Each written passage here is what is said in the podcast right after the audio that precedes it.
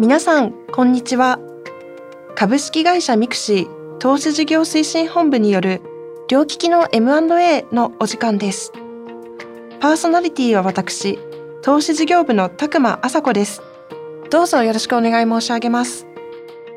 さて今回は今回と次回の2回に分け第9回の放送でもお伝えさせていただいたコンテンツ投資について実際にコンテンツ投資に携わっている方々にお話を伺っていきます。投資事業推進本部事業開発部コンテンツグループの宇野さん鵜飼さんどうぞよろしくお願い申し上げます。よろしくお願いします。はい。まず最初にあの宇野さん鵜飼さんにあの一言ずつ自己紹介をいただければと思っております。まずは宇野さんよろしくお願いします。はい、えー、コンテンツグループの宇野です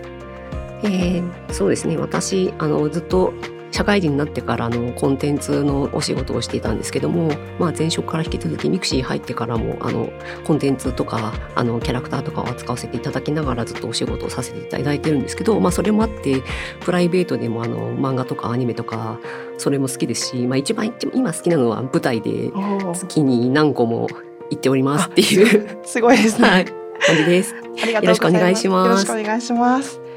じゃあ向井さんよろしくお願いします。はい。えーと、僕はゲーム会社でアニメプロデューサーしてアニメ会社でゲームプロデューサーして、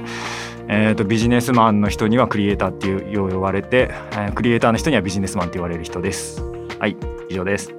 ありがとうございます。よろしくお願いします。えっ、ー、とそうですねあのお二人のしあの普段どういったことをされているのかっていうお話だったり、まあ、そもそもコンテンツグループとかコンテンツ投資って何をやられているのかっていうところもお話を伺えればと思います。で、えっと、まずは宇野さんは、えっと、コンテンツグループ全体とあとコンテンツビジネスチームっていうところをご覧になられてるのかなと思うんですけれども、はい、あの具体的にどういうことをされるお仕事になるんでしょうか？コンテンツグループ自体が今あのミッションが2つあってえっと、一つが、まあ、あの会社のいろんな事業があると思うんですけどそれはあのコンテンツでシナジーをつなぐというかあのシナジーを作るみたいなところをミッションにしていて、まあ、コンテンツを使ってうまく使ってこう事業を盛り上げていこうみたいなところを一個ミッションにしています。でもう一つがあのコンテンツってあのコミュニケーションの種となるものだと思うのであの私たちがあのいろんなコンテンツを使ってあの皆様にコミュニケーションを円滑にするような種をご提供できるようなことを今やろうとしています。で、えっと、私の方はあの主にあの鵜飼さんがあの作る方をやっていただいているので、まあ、その周りのビジビジネスですとかあと障害周りなどをやらせていただいてます。ありがとうございます。えっと、コンテンツと一口に言っても多分いろいろな媒体のものだったりとかさまざまなものがあると思うんですけれども特にどういったコンテンツをコンテンツグループさんの方が手掛けられているんでしょうか？そうですね、えっと、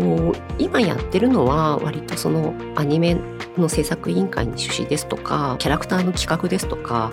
まあ、いわゆる IP の作り出すみたいなところを今やっています。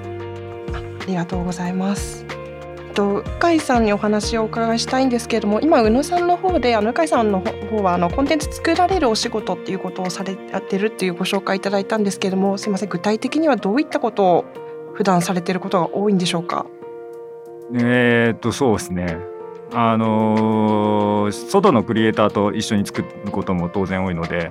そういうアニメだったりあのゲームだったりとかいろんなあのクリエイターの外部のスタジオの人とコミュニケーション取りながらえー、彼らのクリエイティブを生かすためにどうやっていこうみたいなことを考えながら仕事してる場合もあればこちらが企画原作原案みたいなポジションだったりもすることもあるので、はい、まあ、そういう場合の時はこっちでやりたいことをどうクリエイターとコミュニケーション取って、うん、えー、いいものにしていくかっていうところですね。まあ、コミュニケーションがめちゃめちゃ重要な仕事って感じじゃないですかね。ありがとうございます。じゃあ結構深井さんは普段はなんか社外のクリエイターの方とか、まあ、制作の会社の方とかと関わられることの方が多かったりされるんですか？そうですね時間構わず連絡は飛んでくるのでそれに対して対応するみたいなことですね。ありがとうございます。なんか勝手にアニメの業界の方ってものすごく忙しいってイメージがあったんですけど、まさになんかそういう方々とお付き合いされてると、多分ものすごく大変なんだろうなというふうにあの感じました。ありがとうございます。とそうですね。あの続いてあのコンテンツグループの部署について部署全体についてお話を伺えればと思うんですけれども、はい、あのまず気になるところとしてチームの方どれぐらい人数がいらっしゃるんでしょうか？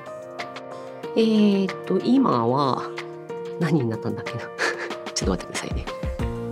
8? あ8人、えー、そうですね。でえっと内訳というかその鵜飼さんと一緒に、えっと、コンテンツを企画したりですとかプロデュースしたりしている人間がもう一人いるのとあとイラストを描いてもらってるイラストレーターさんが一人あの鵜飼さんのチームにはいます。はい、でそれ以外が、えっと、海外の担当をしてるのが2名いてであと2名がその国内の、えっと、ビジネス周りの障害をやったりとかしてるのが2名いますね。あありがとうございます。はい、結構皆さんバラバラと言いますかいろんなバックボーンの方がいらっしゃいそうだなっていうのが、ね、今伺っただけでも。でも基本的にはやっぱりコンテンツが好きとか、えー、アニメが好きっていう方が多かったりされるんですか？そうですね。基本的には皆さんコンテンツ好きだったり、キャラクター好きだったりみたいな。あと前職がそうだったみたいな感じの方が多いですねありがとうございます。あと今伺って気になったのがあの鵜飼さんのようなポジションでその外のクリエイターの方とやり取りされてる方っていうのはもう鵜飼さんしかいらっしゃらないみたいなことなんでしょうか？鵜飼さんと鵜飼さんの下にいる。まあアシスタント的な動きなので。そうですねジョブ型で働いてるのは僕だけじゃないですか、うん、多分なんか鵜飼さんにしかできない、ね、あの交渉力とかネットワークとかあってこそのできるお仕事なんだろうなっていうことを伺って思いました。ありがとうございます。あとはそうですねあの今のコンテンツグループっていうものがいつ頃から出来上がっているのかっていうのとかあとコンテンツ投資っていう形で始められたのはいつ頃からかっていうのも教えていただけますか、はいえっと、そもそも私と鵜飼さんって別々の部署にいたんですよ。そうなんですねで、えっと、一緒のグループになったのがよ 3, 3年前年前じゃないですかね。になってでなんかちょっとその時あのプロメアが公開されてあの今から回収するぞみたいなタイミングだったんですけど、まあ、組織改編とかもあってなんかもうもうちょっとうまくこうプロメア活用したいんだよねみたいな話をあのご相談したことがあって。うんでそしたらじゃあ一緒にやればいいじゃんみたいな感じのなんかちょっと軽いノリみたいに聞こえるんですけど になってあの一緒のグループになったんですけどでちょっとそこからまた組織変更とかもあってあの投資投資推進本部にジョインしたのが、一昨年ぐらいだったんですよ。なんでそのタイミングでじゃあ改めてそのミクシーにとってコンテンツに対してその注力する意味とかそのコンテンツをどう使っていきたいのかみたいなところをあの奥山さんとかとご相談させていただいて、なんであの私たちとしてはこういうことがしたいですっていうのを先ほど言ったあのミッションに照らし合わせて、はい。はい、あの会社に対してもあの5年計画で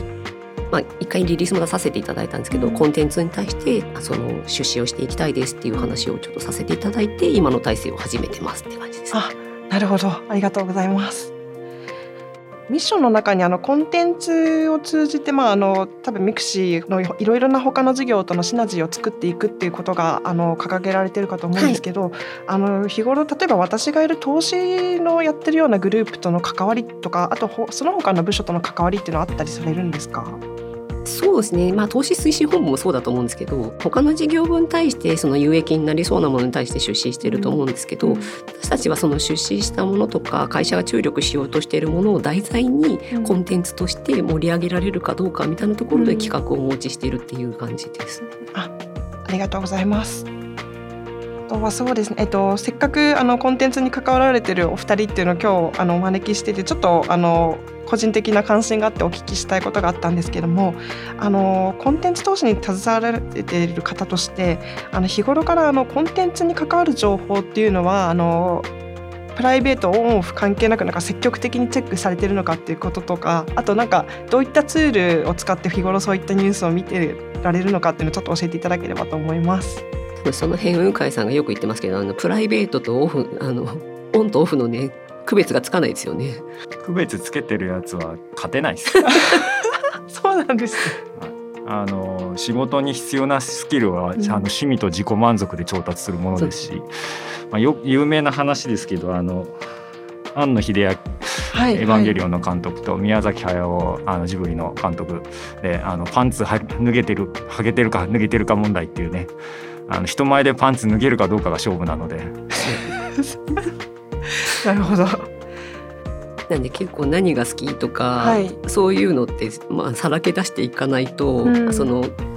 いい企画とかいい人に出会えないなっていうのが効率がねいいんですよ、自分で集めていくのは限界があるので、はい、普段から自分こういうのが好きですとかっていうセルフプロデュースしておけば勝手にあのじゃあそういう案件だったら鵜飼さんに相談しようとか持っていこうっていうふうにやると自分でできている観測範囲以上の話が来たりしてそこから面白い掛け算が見つかったりとかするんで、うん、まあ、基本的にあのおっぴろげてないとダメですね。そうですねなんちょっとねあの変な話性癖をなんかさらけ出してるみたいな気持ちにはなりますけどね。まだできてるやつはほとんどいないですよ。うんなるほど。ありがとうございます。えっと先ほどあの投資事業推進本部にコンテンツグループさんが入るにあたって、まあ、5か年計画みたいなものを立てられてるっていうようなお話を伺ったんですけれども、はい、まあ、その計画のその5年最後に何が待ってるのかといいますか コンテンツグループさんとして今後どのようなことにチャレンジされる予定なのかっていったことを教えていただければと思います。はい、そうですね、まあ、5か年計画で出してはいますけどその5年で終わらせるつもりではもちろんないので、うん、まあ、その5年以内にいろいろリリースとかさせていただいて、うん、まあ、あのミクシーにおけるコンテンツってこういうことがやりたいんだなっていうのを皆さんが認識していただいてであれば継続した方がいいよねっていうところまでが一旦の5年のゴールかなとは思ってはいます。うん、まあ、いかんせんそのアニメとかそのキャラクター企画ってそのリリースするまでに時間がかかるものなので、うん、どうしても最初の3年ぐらいはあの準備期間になっちゃうかなというので。あ3年もかかるんですね。かかりますよね。3年どころじゃないですね、うん、あの農業なんですよ。農業な上に、はい、あの土壌のあの改造から始める農業だと思ってください。なんかよくあの映画とかで例えば企画から構想まで20年かかりましたみたいななんか、うん、映画もあったりするんですけどなんか本当にやっぱ一つのコンテンツ最初から立ち上げて実際に公開するまでって。そうです。あの種まくってよく言うじゃないですか、はい、こういうの投資とかでもスタートアップ投資とかでもそうだと思うんですけど、はい。はい、種まくのレベルじゃないんですよ。あの種が見えてるかどうかはもうわからないのでその前の土壌改良いい土壌を作ってないと種まいても死んじゃうんでそういう意味で言うと本当にあの開墾して土壌改良してからの農業みたいなものなので5年はまああのそれ以上のスパンだと今度ね会社の事業存続計画的にもおかしくなるから5年でやってますけど実際は20年とか50年をスパンで見ないといけないビジネスです。ありがとうございます。あともしかしたらちょっとこういう言い方するとなんか投資的な目線でよろしくないかもしれないんですけれどもなんか自分が考えてる企画がなんか本当に皆さんにあの好かれてヒットするかどうかみたいなことを考えながら企画を立てられるのかそれとももう自分が本当にやりたいと思ってることをまずあの熱量をぶつけて企画にするのかってどっちのあのマーケットインでヒットした企画なんて地球上にエンタメのジャンルでは存在しないっていうのは僕の持論なのでそうなんですね。基本的には全部プロダクトアウトです、はい、そうなんですね。そうですねなんか見てる側からしてもなんかこう、はい、これってあこんな感じでしょうっていう感じで作ったんだろうなっていうのがちょっと透けて見えるっていうのとあと作ってる人そんなに好きじゃないでしょっていうのも見えちゃうので。なので実は一つ重要な能力があ,、はい、あってあの自分の好きなものだけが引き出しだと当然数に限界があるし、はい、あらゆるものに手つけてたら全部中途半端になってそれこそ今野さんがおっしゃったようにこう透けて見られる程度の企画にしかならないので、はい、あのマーケットインでもいいんですけどスタートしたものに対してプロダクトアートだと自分が思い込めるぐらい好きになるのめり込める。あれこれ仕事でやってんだっけ？趣味でやってんだっけ？が分からなくなるレベルまで持ってこれる能力が実は大事。なるほど、まあ、そこまでやっぱりあの作り手がなんか魂かけるじゃないですけどあの本当にこれを皆さんに届けたいっていう、ね、気持ちがないとやっぱ見てる人には分かっちゃうというか。まあ、どちらかというとその熱量というよりかはエンタメでやってる以上作ってる連中も遊んでるなっていうのが伝わ楽しそうだなっていうのが伝わらないといけなくてでその楽しそうだなを雰囲気まで出すためにやっぱり分かった上で型を外したりみたいな分かった上でいじれるから遊べるんであって、うん、ちょっとなりあの自分の好きだったり知識だったり不安があったらそこの遊びまで踏み込めないので、うん、遊びが踏み込めるレベルまで好きになる、まあ、自分、まあ、勉強するとか調べるとか、うん、自信持てるっていう状態まで持っていかなきゃいけないので結構一案件ごとにかけるあの労力というか、が大変ですね。なのでプライベートなんてねえよって話になるという。あものすごくあのありがとうございます。いいお話を聞きました。なんかあの投資事業部でもやっぱスタートアップの投資検討とか普段してるんですけど、うん、やっぱその自分が本当に心からそのスタートアップを応援できるって思い込まないとやっぱどうしてももうプレゼンが最後の最後爪が甘くなっちゃったりとかあの鋭い質問来た時にそこまで調べきれませんでしたって言ってあのだ結局ダメになっちゃうってこともあったりして、うん、なんか少しあの向井さんの話は今ちょっとあの納得いたしました。ありがとうございます。あとはそうですね。オンオフ関係なく日頃からあの仕事に向き合われてるってことなんですけども例えば他の会社のアニメだったり映画作品とか、まあ、あのコンテンツに触れるっていうのは例えば週に1回必ず見ようとかなんかそういう意識でやられてるのかそれとももうあの手当たり次第みたいな感じなのかそういったあたりはどうですか？